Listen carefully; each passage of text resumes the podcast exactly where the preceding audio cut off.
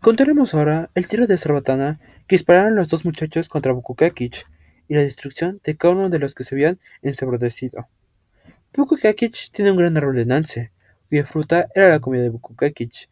Este venía cada día junto al nance y se subía a la cima del árbol. Hun y Xpalanque habían visto que esa era su comida, y habiéndose puesto al acecho de Bukukakich al pie del árbol, escondidos entre las hojas, llegó Bukukakich directamente a su comida de nances. En este momento fue herido por un tiro de cerbatana de Hun que le dio precisamente en la quijada y dando gritos se vino derecho a la tierra desde lo alto del árbol. Hun corrió precisamente para apoderarse de él, pero Bukukakich le arrancó el brazo a Hun y tirándolo de él dobló la punta hasta el hombro. Así le arrancó el brazo Bukukakich a Hun Ciertamente hicieron bien los muchachos no dejarse vencer primero por Bukukakich. Llevando el brazo de Hun se fue Bukukakich para su casa, a donde llegó sosteniendo la quijada. ¿Qué ha sucedido, señor? dijo Chinarmat, la mujer de Bukukakich. ¿Qué ha de ser? Sino aquellos dos demonios que invitaron con cerbatana y me esquijaron la quijada. A causa de ello, se me manean los dientes y me duele mucho. Pero yo he traído su brazo para ponerle sobre el fuego. Allí que se quede colgado y suspendido sobre el fuego, porque seguro vendrán a buscarlo esos demonios. Así habló Pukukakich mientras colgaba el brazo de Hun Habiendo meditado Hun y Xpalanque, fueron a hablar con un viejo que tenía los cabellos completamente blancos y con una vieja de verdad muy vieja y humilde, ambos doblados, ya como gente muy anciana.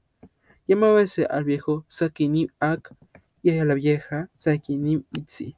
Los muchachos le dijeron a la vieja y al viejo: Acompañadnos para ir a traer nuestro brazo a casa de Bukakich. Nosotros iremos detrás. Estos que nos acompañan son nuestros nietos. Su madre y su padre ya son muertos. Por esta razón, ellos van a todas partes tras de nosotros, a donde nos da limosna, pues lo único que nosotros sabemos hacer es sacar los gusanos de las muelas, así le diréis. De esta manera, Pukukakich nos verá como muchachos y nosotros también estaremos allí para aconsejaros, dijeron los jóvenes. Está bien, contestaron los viejos. A continuación, se pusieron en camino para el lugar donde se encontraba Pukukakich, acostado en su trono. Caminaba la vieja y el viejo, seguido de los dos muchachos que iban jugando tras ellos. Así llegaron al pie de la casa del señor, quien estaba gritando a causa de las muelas. A ver Pukukakich al viejo y a la vieja, a los que los acompañaban, les preguntó ¿De dónde venís, abuelos? Andamos buscando de qué alimentarnos, respetable señor, contestaron aquellos. ¿Y cuál es vuestra comida? ¿No son vuestros hijos estos que os acompañan? Oh no, señor, son nuestros nietos. Pero les tenemos lástima. Lo que nosotros nos dan, lo compartimos con ellos, contestaron la vieja y el viejo. Mientras tanto, se moría el señor del dolor de muelas, y solo con gran dificultad podía hablar. Y os ruego encarecidamente que tengáis lástima de mí. ¿Qué podéis hacer? ¿Qué es lo que sabéis curar? les preguntó el señor. Y los viejos contestaron, Oh señor, nosotros solo sacamos el gusano de las muelas, curamos los ojos y ponemos los huesos en su lugar. Está muy bien, curadme los dientes, que verdaderamente me hacen sufrir día y noche y a causa de ellos y de mis ojos no tengo sosiego y no puedo dormir. Todo esto se debe a que dos demonios me tiraron un budocazo, y por eso no puedo comer. Así pues, tened piedad de mí, apretadme los dientes con vuestras manos. Muy bien, señor. Un gusano lo que os hace sufrir. Bastará con sacarle esos dientes y poner otros en su lugar. No está bien que me saquéis los dientes, porque solo así soy señor, y todo mi ornamento son mis dientes y mis ojos. Nosotros os podremos, otros en su lugar, hechos de hueso molido. Pero el hueso molido no era más que grano de maíz blanco. Está bien, sacadlos. Venid a socorrerme, replicó. Entonces le sacaron los dientes a Bukukekich, y en su lugar le pusieron solamente granos de maíz blanco, y estos granos de maíz le brillaban en la boca. Al instante decayeron sus facciones y ya no parecía señor. Luego Acabaron de sacarle los dientes que le brillaban en la boca como perlas, y por último le colaron los ojos a Bukukakich, reventándole las niñas de los ojos. y acabaron de quitarle todas sus riquezas, pero nada sentía ya. Solo se quedó mirando mientras por consejo de Junjahub e Xpalanque acababan de despojarlo de las cosas de que se enorgullecía.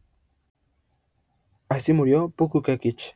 Luego recuperó su brazo Junjahub y murió también Shelmamat, la mujer de Pukukakich. Así se perdieron las riquezas de Pukukakich.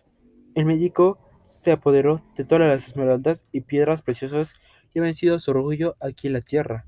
La vieja y el viejo que estas cosas hicieron eran seres maravillosos, y habiendo recuperado el brazo, volvieron a ponerlo en su lugar y quedó bien otra vez.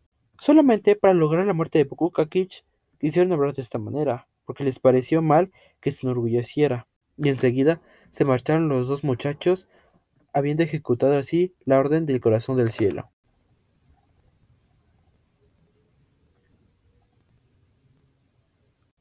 He aquí ahora los hechos de Zipacna, el primer hijo de Pukukakich. Yo soy el creador de las montañas, decía Zipacna. Este Zipacna se estaba bañando en la orilla de un río, cuando pasaron cuatrocientos muchachos que llevaban arrastrando un árbol para sostén de su casa. Los cuatrocientos caminaban después de haber cortado un gran árbol para pica madre de su casa. Llegó entonces Zipacna y dirigiéndose hacia donde estaban los cuatrocientos muchachos, les dijo, ¿Qué estás haciendo, muchachos? Solo es este palo, respondieron, que no lo podemos levantar y llevar en hombros. Yo lo llevaré. ¿A dónde ha de ir? ¿Para qué lo queréis? Piga madre de nuestra casa.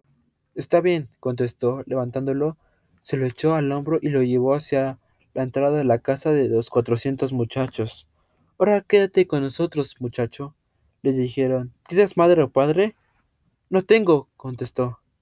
Entonces te acuñaremos mañana para preparar otro palo para sostener nuestra casa. Bueno, contestó.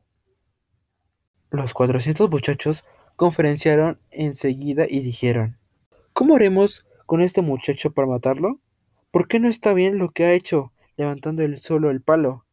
Hagamos un gran hoyo y echémosle para hacerlo caer en él.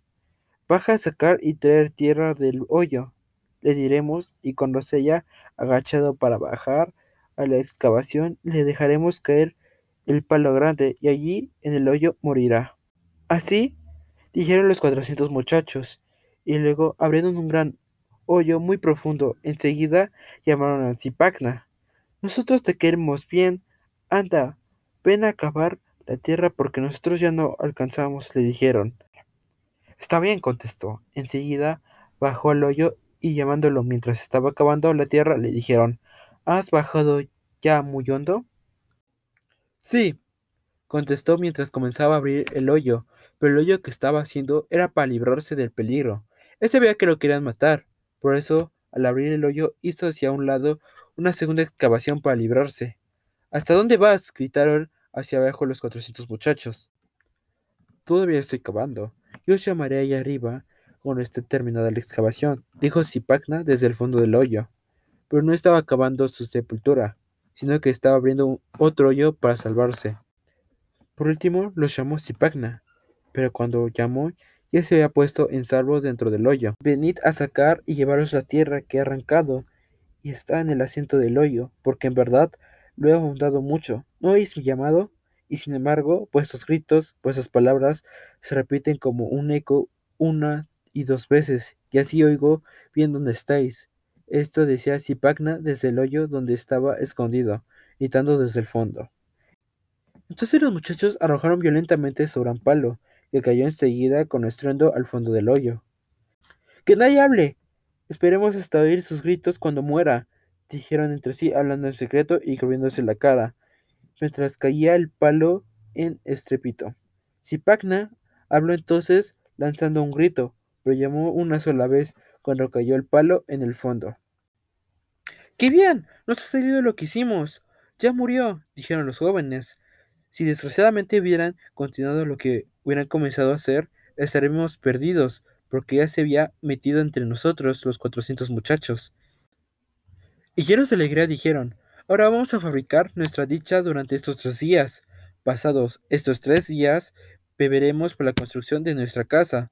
Nosotros los cuatrocientos muchachos luego dijeron, mañana beberemos y pasado mañana beberemos, también si no vienen las hormigas entre la tierra cuando hieda y se pudra. Enseguida se tranquilizará nuestro corazón y beberemos nuestra chicha, dijeron. Pagna escuchaba desde el hoyo todo lo que hablaban los muchachos, y luego, al segundo día, llegaron las hormigas en montón, yendo y viniendo, juntándose debajo del pelo, unas traían en la boca los cabellos y otras las uñas de Cipagna.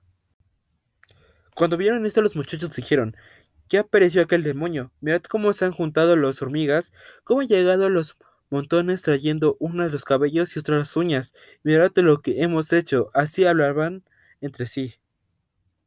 Sin embargo, Zipacnan estaba bien vivo. Se había cortado los cabellos, la cabeza y se había roído las uñas con los dientes para dárselos a las hormigas. Y así los cuatrocientos muchachos creyeron que había muerto, y el tercer día dieron principio a la orgía y se emborracharon todos los muchachos, y estando ebrios los cuatrocientos muchachos ya no sentían nada. Enseguida, Zipagna dejó caer la casa sobre sus cabezas y acabó de matarlos a todos. Ni siquiera uno ni dos se salvaron entre los cuatrocientos muchachos. Muertos fueron por Zipagna, el hijo de Puku Kakich. Y así fue la muerte de los cuatrocientos muchachos, y se cuenta que entraron al grupo de estrellas que por ello se llama Mods, aunque esto tal vez sería mentira.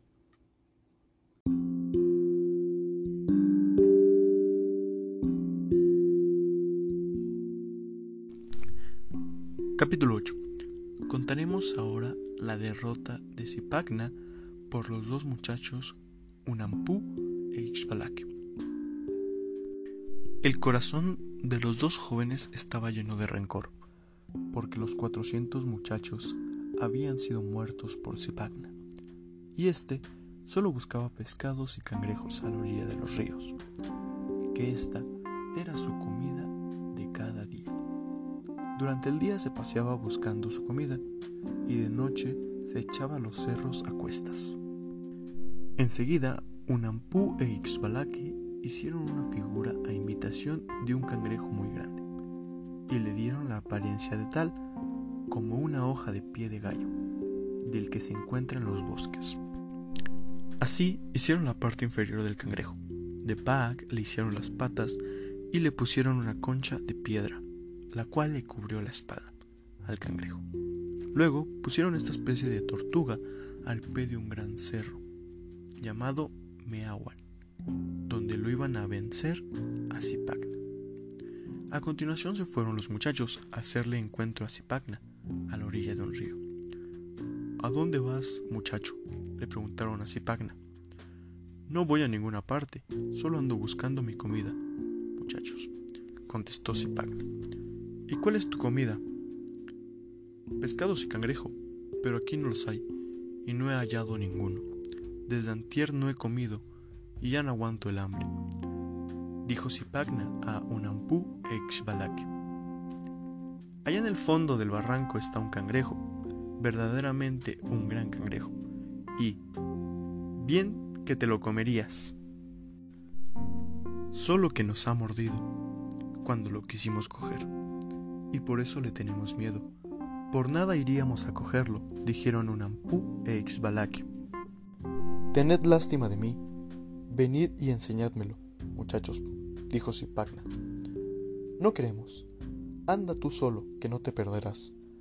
Sigue por la vega del río y llegarás al pie de un gran cerro.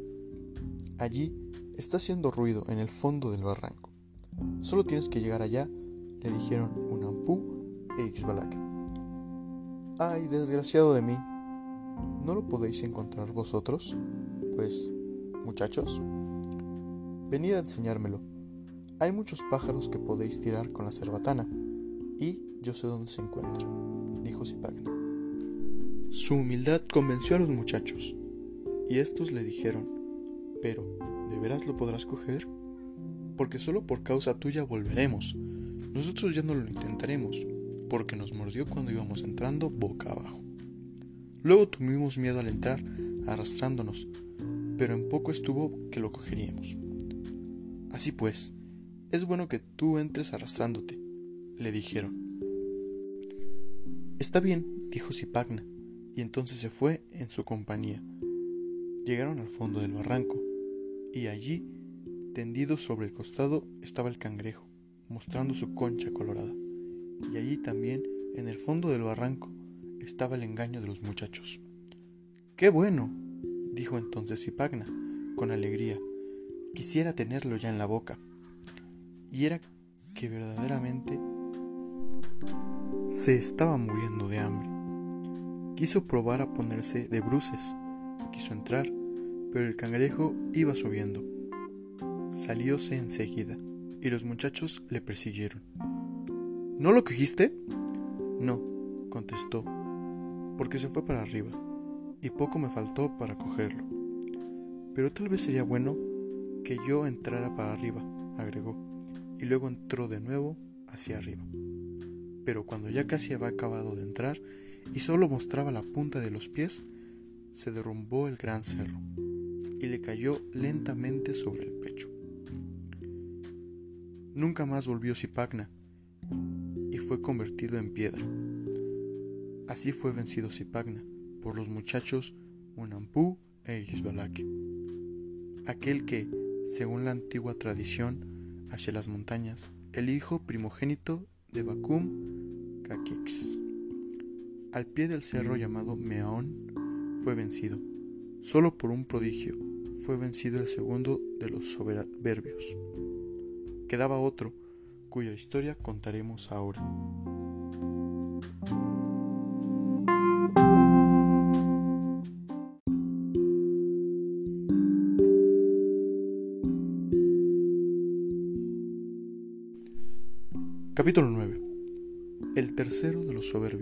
Era el segundo hijo de Bukub Kakix, que se llamaba Cabracán.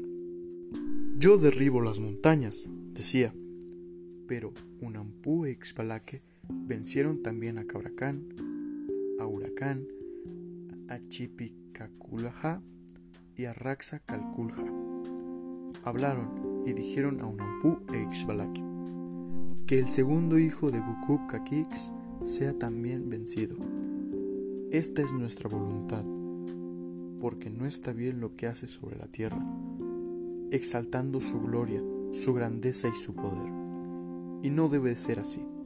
Llevadle con halagos allá donde nace el sol, les dijo Huracán a los dos jóvenes. Muy bien, respetable señor, contestaron estos, porque no es justo lo que vemos ¿Acaso no existes tú? ¿Tú que eres la paz? ¿Tú, corazón de cielo? Dijeron los muchachos, mientras escuchaban la orden de Huracán. Entretanto, Cabracán se ocupaba de sacudir las montañas, al más pequeño golpe de sus pies sobre la tierra. Se abrían las montañas grandes y las pequeñas. Así lo encontraron los muchachos, quienes preguntaron a Cabracán. ¿A dónde vas, muchacho? A ninguna parte, contestó. Aquí estoy moviendo las montañas y las estaré derribando para siempre, dijo en respuesta. A continuación les preguntó Cabracán a Unampú e Ixbalaque, ¿qué venís a hacer aquí? No conozco vuestras caras.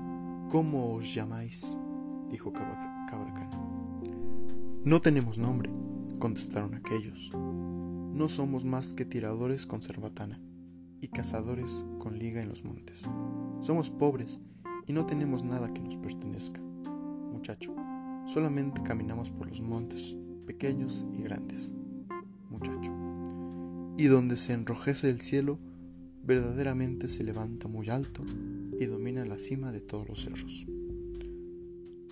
Así es que no hemos podido coger ni uno ni dos pájaros en ella, muchacho. Pero, ¿Es verdad que tú puedes derribar todas las montañas, muchacho? Le dijeron Unampú e a Cabracán. ¿De veras habéis visto esa montaña que decís? ¿En dónde está? En cuanto yo la vea, la echaré abajo. ¿Dónde la visteis? Por allá está, donde nace el sol, dijeron Unampú e Ixbalaque. Está bien, enseñadme el camino, les dijo a los dos jóvenes. Y así iban alegres, probando sus cerbatanas, pero cuando tiraban con ellas no usaban el bodoque de barro, detuvo de sus cerbatanas, sino que solo con el soplo derribaban a los pájaros cuando les tiraban, de lo cual se admiraba grandemente Cabracán. Enseguida hicieron un fuego los muchachos y pusieron a asar los pájaros en el fuego, pero untaron uno de los pájaros con tizate, lo cubrieron de una tierra blanca. Esto les daremos, dijeron, para que se les abra el apetito con el olor que despide. Este nuestro pájaro será su perdición, así como la tierra cubre este pájaro por obra nuestra, así daremos con él en tierra, y en el tierra lo sepultaremos. Grande será la sabiduría de un ser creado, de un ser formado, cuando amanezca, cuando aclare, dijeron los muchachos. Como el deseo de comer un bocado es natural en el hombre, el corazón de Cabracán está ansioso, decían, entre un ampú Mientras estaban asando los pájaros, estos iban dorando, al cocerse, y la grasa y el jugo que de ellos escapaba despedían el olor más apetitoso. Cabracán sentía grandes ganas de comérselos. Se le hacía agua a la boca, bostezaba y lavaba, y la saliva le recorrían a causa del olor excitante de los pájaros. Luego les preguntó, ¿qué es esa vuestra comida? Verdaderamente es agradable el olor que siento. Dadme un pedacito, les dijo. Diéronle entonces un pájaro cabracán, el pájaro que sería su ruina, y en cuanto acabó de comerlo, se pusieron en camino y llegaron al oriente, donde estaba la gran montaña. Pero ya entonces se les habían aflojado las piernas y las manos a Cabracán. Ya no tenía fuerzas a causa de la tierra con la que habían untado el pájaro que se comió. Y ya no pudo hacerles nada a las montañas, ni le fue posible derribarlas. Enseguida lo amarraron los muchachos, atáronle los brazos detrás de la espalda y le ataron también el cuello y los pies juntos. Luego lo botaron al suelo y allí mismo lo enterraron. De esta manera fue vencido Cabracán, tan solo por obra de Unampú e Ixbalaque. No sería posible enumerar todas las cosas que estos hicieron aquí en la tierra. Ahora contaremos el nacimiento de Unampú e habiendo relatado primeramente la destrucción de Bakum Kakix, con la de Zipagna y la de Cabracán, aquí sobre la tierra.